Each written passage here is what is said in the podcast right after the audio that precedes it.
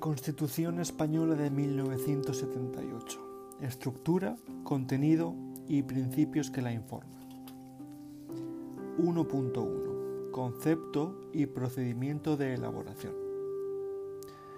La Constitución es la norma suprema de un Estado en la cual se establecen los derechos y los deberes de los ciudadanos se determina la división clásica de los tres poderes, legislativo, ejecutivo y judicial, y se señalan y organizan las instituciones en que tales poderes se asientan, cortes, gobierno y tribunales. Esta fue aprobada por referéndum nacional el 15 de diciembre de 1976.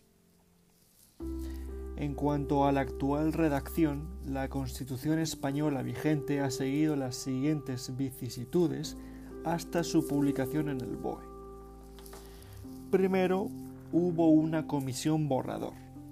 En agosto de 1977 se hizo una comisión o ponencia constitucional que redactará el borrador de la Constitución. Luego, en verano de 1978, es aprobado dicho proyecto por el Congreso de los Diputados, en otoño por el Senado. El 31 de octubre de 1978 se aprueban por abrumadora mayoría el texto constitucional definitivo. El día 6 de diciembre del mismo año, 1978, se somete a referéndum el proyecto de constitución el pueblo español lo aprueba mayoritariamente. Así, el día 27 de diciembre de 1978 es promulgada y sancionada por el rey.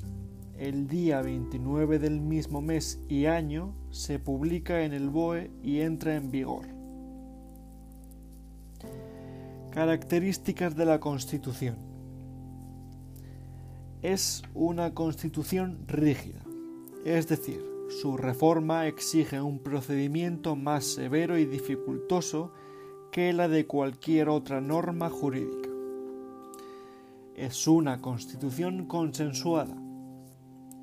Ello hace que los contenidos consensuados se caractericen por una cierta ambigüedad e indefinición. Es una constitución de origen popular, ya que fue elaborada por una asamblea democráticamente elegida por el pueblo español, el cual sancionó después en referéndum el texto elaborado por aquella. Es una constitución escrita, no es una constitución basada en la costumbre. Es una constitución extensa y prolija, con sus 169 artículos es una constitución que define un régimen político democrático parlamentario clásico. Y es por último una constitución imprecisa y ambigua en algunos aspectos, y esto se hace deliberadamente para permitir gobiernos con orientaciones políticas diversas. También se habla de una constitución sin acabar. La estructura de la Constitución se puede dividir en preámbulo, parte dogmática, parte orgánica, reforma constitucional y luego ciertas disposiciones adicionales, transitorias, derogatoria y final. Las secciones están subyugadas en capítulos y estos en títulos. 1.3.1 Estructura formal. El preámbulo recoge la exposición de motivos que impulsan la norma constitucional y los objetivos que con ella se pretenden alcanzar. Tiene, por tanto, valor declarativo, pero no preceptivo. El articulado que comprende la parte correlativamente numerada del texto se divide en 10 títulos más un título preliminar. Los distintos títulos recogen todos los artículos referidos a una misma materia y pueden estar divididos a su vez en capítulos y estos en secciones. Así, el título preliminar y el título primero es la parte dogmática y del título segundo al título noveno es la parte orgánica. El título décimo va por libre. Además de los títulos, la Constitución tiene otras disposiciones. Cuatro disposiciones adicionales y nueve disposiciones transitorias, en su mayor parte destinadas a problemas de ordenación territorial. Una disposición derogatoria que deroga expresamente no sólo las anteriores leyes fundamentales, sino también todas cuantas disposiciones se opongan a lo establecido en la Constitución. Por último, una disposición final que establece su vigencia inmediata y ordena la publicación de la Constitución en las demás lenguas españolas, además del castellano. 1.3.2 Estructura material Por estructura de la Constitución en sentido material puede entenderse las partes en que ésta se divide, según la naturaleza de los preceptos que la integran. En este sentido, la estructura de la Constitución se compone de parte dogmática y de parte orgánica. La parte dogmática, que comprende el título preliminar y el título primero, designa todos aquellos preceptos cuyo contenido es esencialmente axiológico, esto es, aquellos artículos que enuncian los principios básicos y los valores reconocidos en la Constitución. Son los artículos que establecen las directrices generales del orden jurídico-político y los que formulan los derechos fundamentales. Por otro lado, la parte orgánica, que comprende del título segundo al título noveno, es la que contiene aquellos artículos que definen la composición y funcionamiento de los órganos superiores del Estado, así como las relaciones funcionales y competenciales entre ellos. Desde el punto de vista material podemos decir que en la Constitución, en su parte orgánica, se recoge la distribución y normas básicas de los poderes del Estado. Recordemos que los poderes del Estado, que son legislativo, ejecutivo y judicial, tienen diversas funciones y diferentes organismos para cada una de ellas. Así, el legislativo tiene la potestad de dictar leyes, el ejecutivo la facultad de llevar a la práctica lo que en las leyes se establece y el judicial la potestad de resolver controversias aplicando la ley al caso concreto. Los diferentes organismos serían las Cortes, el Gobierno y Administración y juzgados y tribunales. 1.4 Principios informadores. La Constitución determina en su artículo 1.1 que España se constituye en un Estado social y democrático de derecho que propugna como valores superiores de su ordenamiento jurídico la libertad, la justicia, la igualdad y el pluralismo político. Desglosando un poco el artículo 1.1 tenemos que los principios constitucionales son las directrices generales que fijan los criterios básicos que integran la esencia constitucional. Su derogación o ineficacia implicaría la sustitución del sistema político por otro de diferente naturaleza. Se encuentran en íntima conexión con los rasgos esenciales del Estado que configura la Constitución. Los valores superiores son los ideales y objetivos éticos máximos que el Estado pretende que sean realizados por el ordenamiento jurídico. Respecto al valor jurídico, el Tribunal Constitucional ha señalado que tienen carácter informador de todo el ordenamiento jurídico. 1.4.1 Los principios constitucionales según el preámbulo.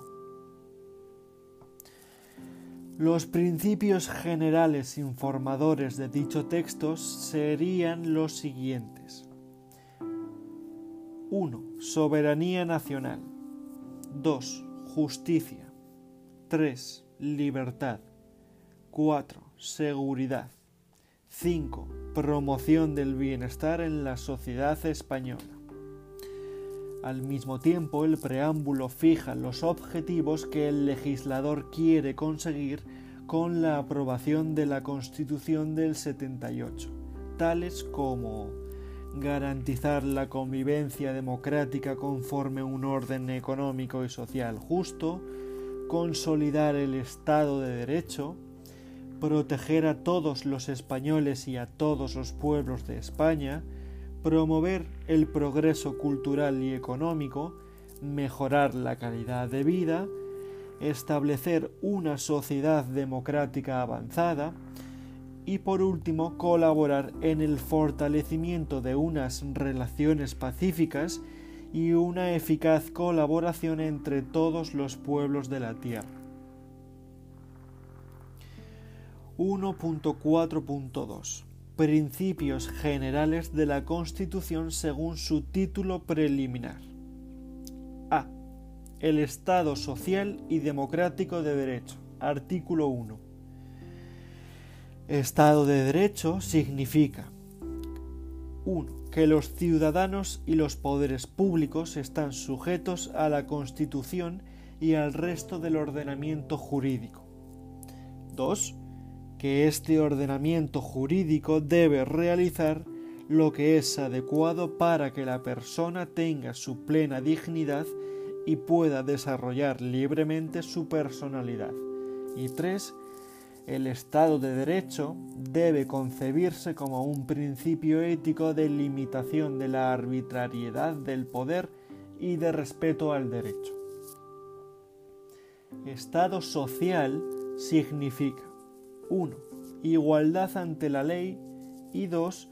que son fines fundamentales del Estado los de redistribución de la riqueza y compensación de las discriminaciones reales que proceden de la naturaleza o de la sociedad. Estado democrático significa que la soberanía reside en el pueblo y que es una tarea de los poderes públicos facilitar la participación de todos los ciudadanos en la vida política, social, cultural y económica y que la democracia, como norma de convivencia, implica el derecho a la libertad. Sí, el artículo 1 dice que el Estado social y democrático de derecho. B. La libertad, la justicia, la igualdad y el pluralismo político son valores superiores del ordenamiento jurídico español. Recordemos que valores superiores son aquellos ideales y objetivos éticos máximos que busca la Constitución española. La Constitución considera como valores superiores del ordenamiento jurídico y pueden ser conceptuados así.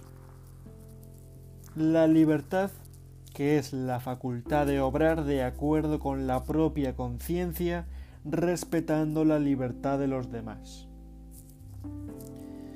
La justicia, que es dar a cada uno lo suyo, Incluso en algunas sentencias identifica justicia con equidad y en otras sentencias vincula la justicia a la dignidad humana.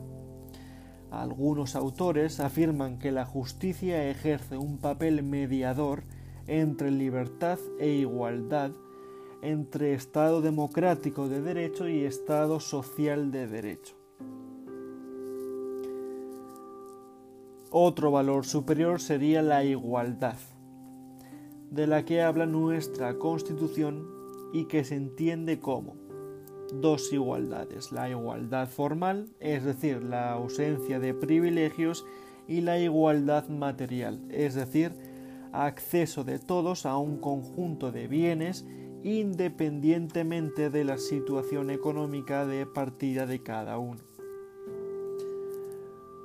Otro valor superior sería el, pluralismo político que significa el rechazo del partido único y la concurrencia de varios a través, sobre todo, del Parlamento en la formación y acción del poder. El pluralismo político significa pasar de la idea de libertad, autonomía del ser humano a la idea de libertad, participación del ciudadano. C. Residencia de la soberanía en el pueblo. De acuerdo con el artículo 1.2, la soberanía nacional reside en el pueblo español del que emanan todos los poderes del Estado. Recordemos que los poderes del Estado son poder legislativo, poder ejecutivo y poder judicial. En este sentido, la Constitución afirma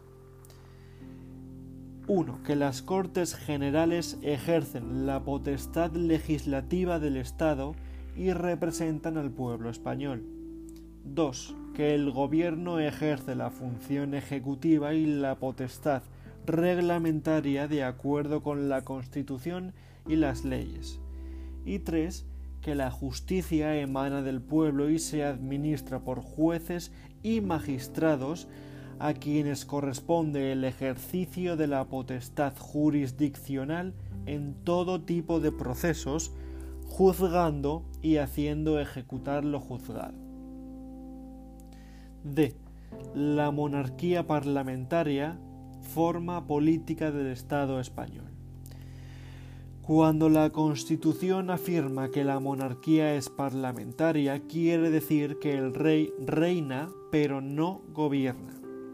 Ahora bien, el sistema parlamentario busca el equilibrio entre Parlamento y Gobierno. Así, el Congreso decide el Gobierno en la sesión de investidura y puede cambiarlo a través de las mociones de censura y confianza. Por su parte, el presidente del Gobierno puede solicitar la disolución de las Cortes o de alguna de sus cámaras. E unidad de la nación y derecho a la autonomía. Según el artículo 2, la Constitución se fundamenta en la indisoluble unidad de la nación española, patria común e indivisible de todos los españoles, y reconoce y garantiza el derecho a la autonomía de las nacionalidades y regiones que la integran y la solidaridad entre todas ellas. Aparece así España como una nación de naciones, como una supernación en la que se integran nacionalidades y regiones. El artículo 2, que es muy importante, establece Primero, el derecho de las nacionalidades y regiones a organizarse en comunidades autónomas para su propio autogobierno y segundo, la solidaridad como fórmula para el mantenimiento de la unidad de la nación española. La Constitución entiende que la autonomía política ni atenta contra la unidad del Estado ni puede ser motivo de desigualdades y de insolidaridad. Este Estado unitario de las autonomías es algo más que un Estado con descentralización administrativa.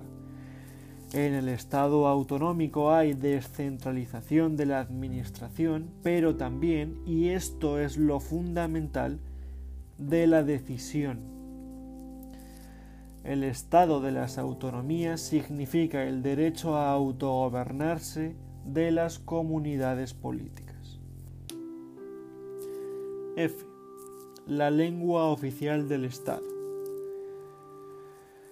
En su artículo 3, la Constitución trata el pluralismo lingüístico de nuestro país. Primero, el castellano es la lengua española oficial del Estado. Todos los españoles tienen el deber de conocerla y el derecho a usarla. 2. Las demás lenguas españolas serán también oficiales en las respectivas comunidades autónomas de acuerdo con sus estatutos. Y 3. La riqueza de, los, de las distintas modalidades lingüísticas de España es un patrimonio cultural que será objeto de especial respeto y protección. En relación con el castellano, el deber ha de estar efectivamente instrumentado en la legislación general para su enseñanza obligatoria en todo el territorio español y por otro, que el derecho implica la posibilidad de utilizar el castellano en cualquier lugar y circunstancia sin que nadie pueda rechazar. En relación con las demás lenguas españolas, Dentro de las comunidades autónomas en que exista cooficialidad, los particulares tienen derecho a dirigirse a cualesquiera organismos del Estado o de la comunidad autónoma en su lengua propia, dado el carácter cooficial de la misma. G. El derecho de España y de las comunidades autónomas al uso de banderas. Esto se trata en el artículo 4 que dice, primero, la bandera de España está formada por tres franjas horizontales, roja, amarilla y roja, siendo la amarilla de doble anchura que cada una de las rojas. Segundo, los estatutos podrán reconocer banderas y enseñas propias de las comunidades autónomas. Estas se utilizarán junto a la bandera de España en sus edificios públicos y en sus actos oficiales. La bandera de España es la bicolor adoptada para la Marina por Carlos III en 1785 y que fue convertida en bandera nacional en 1843. H. Madrid, capital del Estado. Según el artículo 5, la capital del Estado es la Villa de Madrid, desde que Felipe II la eligiera en 1561 como capital permanente. Y los partidos políticos son expresión del pluralismo político. De acuerdo con el artículo 6, los partidos políticos expresan el pluralismo político, concurren a la formación y manifestación de la voluntad popular y son instrumento fundamental para la participación política. Los partidos son los cuales se hace un cauce esencial y normal para la participación de los ciudadanos en la vida política. Por otra parte, los partidos políticos tienen las siguientes características. La creación y el ejercicio de su actividad son libres. La libertad de creación y de actividad ha de ejercerse dentro del respeto a la Constitución y a la ley. Su estructura interna y funcionamiento deben ser democráticos. J. Reconocimiento del papel de sindicatos y asociaciones empresariales. El reconocimiento de los sindicatos de trabajadores y de las asociaciones empresariales para la defensa y promoción de los intereses económicos y sociales que les son propios. Artículo 7. Así, los principios por los que se rigen sindicatos y asociaciones empresariales son los mismos que los partidos políticos, es decir, libertad, constitucionalidad y democracia. K. Las Fuerzas Armadas garantes de la soberanía. El artículo 8.1 determina que las Fuerzas Armadas tienen como misión garantizar la soberanía e independencia de España y defender su integridad territorial y el ordenamiento constitucional. El artículo 8.2 dice que una ley orgánica regulará las bases de la organización militar conforme a los principios de la presente Constitución. L. El respeto a la ley. El último artículo del título preliminar establece la obligación de los poderes públicos y de todos los ciudadanos de sujetarse a la Constitución y al resto del ordenamiento jurídico. Para Tamames, el imperio de la Constitución y del ordenamiento jurídico equivale al doble principio de que la ignorancia de las leyes no, no excusa de su cumplimiento y de que el derecho de cada uno acaba donde empieza el derecho de los demás, sin que quepa el abuso por parte de los ciudadanos ni la arbitrariedad de lado de los poderes públicos. M. El poder promotor y remotor de los poderes públicos. Artículo 9.2.